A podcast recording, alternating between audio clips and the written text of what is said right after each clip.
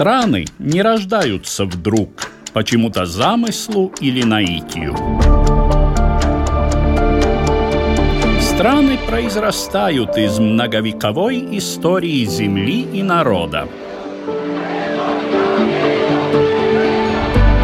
История Латвии в кратком изложении Эдуарда Лининша, передаче «Биография страны».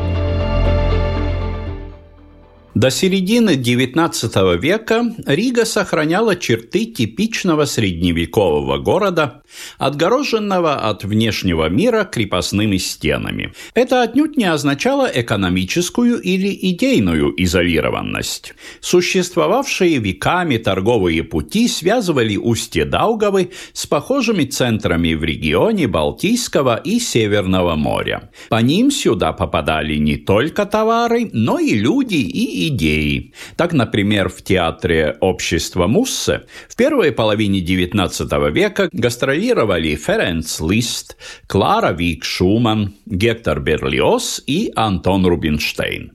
С 1837 по 1839 год капельмейстером театра был молодой Рихард Вагнер. Правда, в Риге тогда он получил известность прежде всего как ненадежный должник – Преследуемая кредиторами, чита Вагнеров тайком покинула город и пределы Российской империи.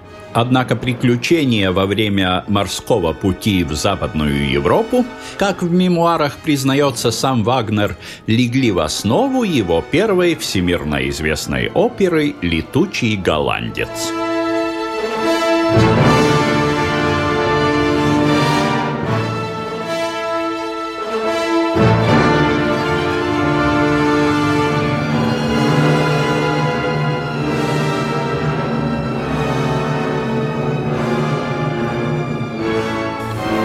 Известно, в своих произведениях Вагнер через мифологическую символику отображает проблематику современной ему эпохи периода становления капиталистического общества. Самым явным признаком этих перемен в панораме Риги стал снос городских укреплений, проходивший с 1857 по 1863 год. Вокруг бывшего городского рва была устроена зона зеленых насаждений, а дальше выстраивались кварталы нового города, прямоугольная упорядоченность которых была в своем роде антитезой средневековому хитросплетению улочек Старой Риги. Существенные изменения в это время перетерпел не только визуальный образ, но и основы уклада жизни города – Общероссийская реформа городского управления 1870 года ликвидировала установившуюся еще в средние века муниципальную систему, построенную по принципу сословного представительства. В соответствии с ней власть в Риге находилась в руках наиболее влиятельных семейств бюргеров, в основном купцов и крупных ремесленников. Пробиться в плотные ряды этого городского патрициата инициата, пришельцу извне, тем более не немцу, было примерно то же самое, что лбом пробить городскую стену. Реформа дала право голоса любому, кто владел имуществом соответствующего достоинства. Таким образом, свое место в губернской столице стали приобретать и пробившиеся к зажиточности латыши. Динамо,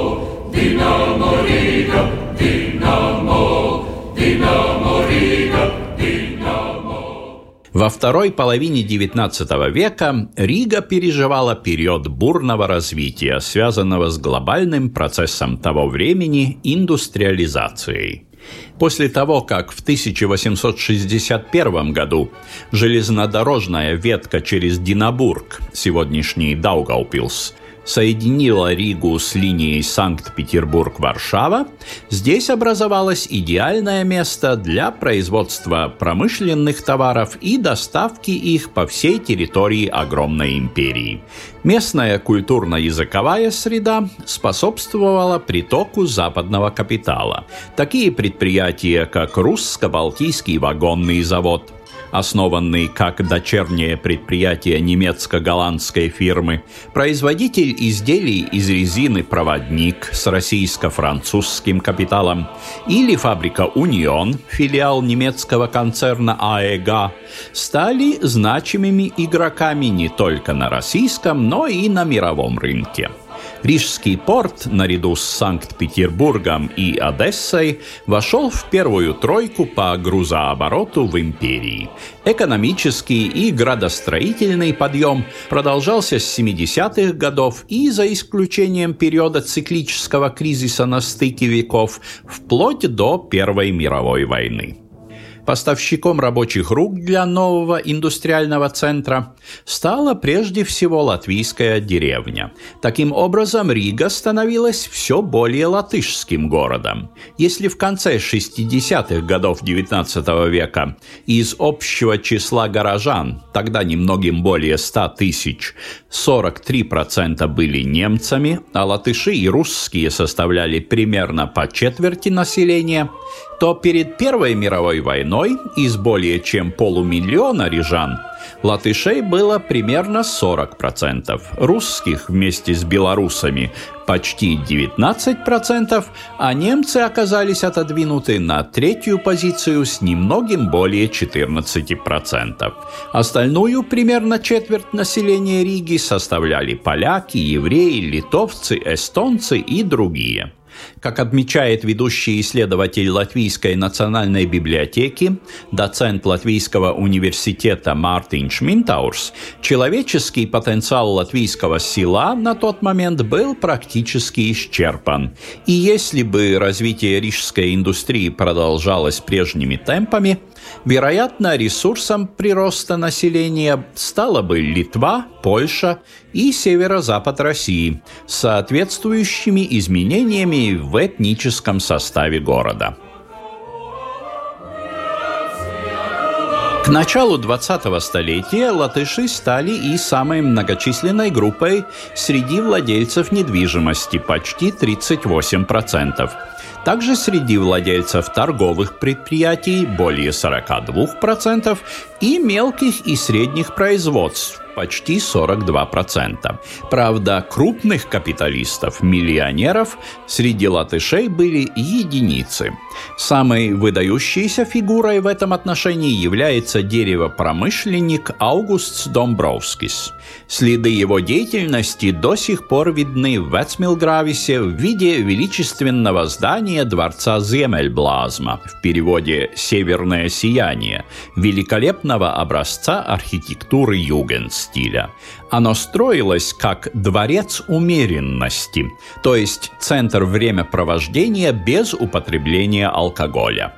Домбровскис был ярким примером социально ответственного предпринимателя того времени, проявлявшего заботу о быте рабочих и развернувшего широкую меценатскую деятельность. Последняя воплотилась в здании Буртния Кунамс – дом волхвов – это пансион для деятелей культуры, в стенах которого были созданы такие шедевры латышской классической литературы, как «Сказки Карлиса Скалбе», сборник очерков воспоминаний Яниса Яунсудрабинша «Белая книга».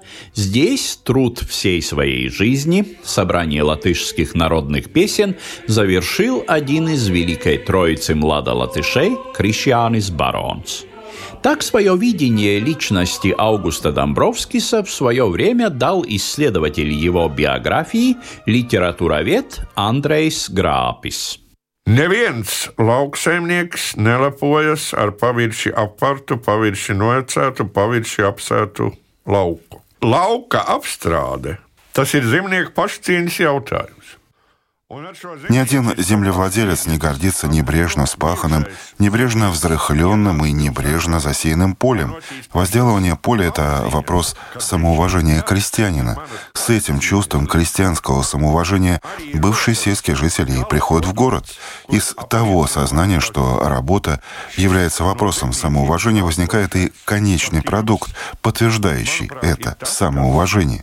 Если я предлагаю клиенту неряшливо отшлифованную планку, значит, я не уважаю себя. Если я позволяю улицам моего рабочего городка после осенних дождей быть в непроходимой грязи, то я себя не уважаю.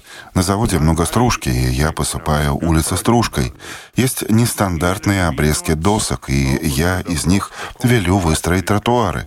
Это тоже вопрос самоуважения. Следует отметить, что дворец Земельблазма, дом Буртниеку и прогимназия представляют собой единый культурно-исторический комплекс Аугуста Домбровскиса. С точки зрения местности он находится на вершине дюны, высоко над всем окружающим. Не зря в свое время, в 20-е годы 20 века, появился такой мотив. Латышский моряк, заходя в Рижский порт, в первую очередь видел белое величественное здание на правом берегу Даугавы, дворец Земельблазма. И это дело рук самих латышей.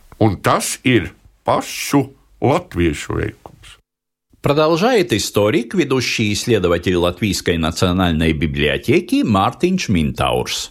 Varbūt, ka mums ir palicis kaut kāds iespējas no padomu laikā rakstītā par to, ka mēs iztēlojamies šos uzņēmējus kā tādus sautīgus uzņēmēji kā Домбровскис vai Морбергс. Быть может, у нас осталось какое-то впечатление от того, что было написано в советское время, и мы представляем себе этих предпринимателей такими корыстными капиталистами. Такие предприниматели, как деревопромышленник Аугуст Домбровскис или подрядчик и домовладелец Кристопс Морбергс, занимавшиеся меценатством, не были изолированы от всего латышского светского общества того времени. На мой взгляд, следует учитывать, что прямые предки того поколения все еще в значительной степени укоренены в патриархальное восприятие жизни, существовавшем в латвийской деревне. Они росли в атмосфере некоторого общинного самосознания и сплоченности. Поскольку эти люди действительно испытали на себе все проявления капитализма, строили свое богатство с нуля, они не теряли связи с реальностью. Они понимали, что нужен, например, детский детский сад для детей рабочих, что в принципе нужен социальный капитализм. Что-то очень похожее на район Земельблазма в Эсмилгрависе мы можем примерно в это же время найти во Франции, в Клермон-Ферране, где создавался комплекс известного шинного завода «Мишлен» жилыми домами, социальной инфраструктурой и всем возможным, чтобы здесь были нормальные условия жизни и работы. Первое здание Земельблазмы, деревянное, было построено в 1904 году, чтобы годом позже быть сожженным казацким отрядом карательной экспедиции во время революции 1905 года. Но вскоре на его месте стало подниматься новое, кстати, первое железобетонное строение в Риге. Продолжает Mārtiņš Mintaurs. Nevelti 5. gadā ne jau nejauši Ziemeļblāzma tiek nodedzināta soda ekspedīcijas. Tas ir arī tāds символический жест ziņā. Lai... Недаром во время революции 1905 года здание Земельблазмы было сожжено карательной экспедицией. Это символический жест в адрес латышей, мол, знайте свое место и не позволяйте себе слишком многого в отношении существующей власти и порядка. Но на месте того деревянного здания в скором времени вырастет новое, каменное, втрое больше и, по последнему слову, тогдашней архитектуры. Все это можно объяснить простым расчетом. Надо заботиться об условиях жизни своих рабочих, чтобы они лучше работали и давали больше прибыли. Но я думаю, это связано также с таким патриархальным пониманием, что человек, который работает на вашем заводе, это не просто рабочая сила. Это не просто рабочая масса, а свои, о ком следует заботиться. Поэтому, кстати, важно было поддержать антиалкогольное движение. Алкоголизм тогда был проблемой и в Скандинавии, и в Российской империи, и в других странах. Это стало одной из темных сторон эпохи модернизации. Это было связано как с психологическим стрессом, так и с переутомлением, а также с тем, что алкоголь был самой простой и дешевой формой релаксации. Важно было показать, что и в этих условиях можно жить по-другому. Конечно, в начале 20 века производственные предприятия это отнюдь не санаторий для тех, кто в них работает. Экономическая система того времени достаточно брутальна, жестока и действительно выжимает из человека все силы и энергию. kas patiešām izspiež no cilvēka visus spēkus un enerģiju, kamēr tas ir iespējams. Да, именно так. Украшенные лепкой фасады зданий центра Риги и импозантные, порой тоже под стать дворцам корпусы тогдашних фабрик – это лицевая сторона капиталистической Риги. За ней в среднем 12-часовой рабочий день, 6 дней в неделю – рабочие жилища без удобств, существование от зарплаты до зарплаты, социальная незащищенность при потере работоспособности в результате несчастного случая или просто преклонного возраста. Уже упомянутый алкоголизм, а также проституция, азартные игры, преступность. На этом фоне только логичным является всплеск левого движения в среде латышской интеллигенции в конце XIX века. Биография страны История Латвии в кратком изложении Эдуарда Лининша по субботам в 15.05.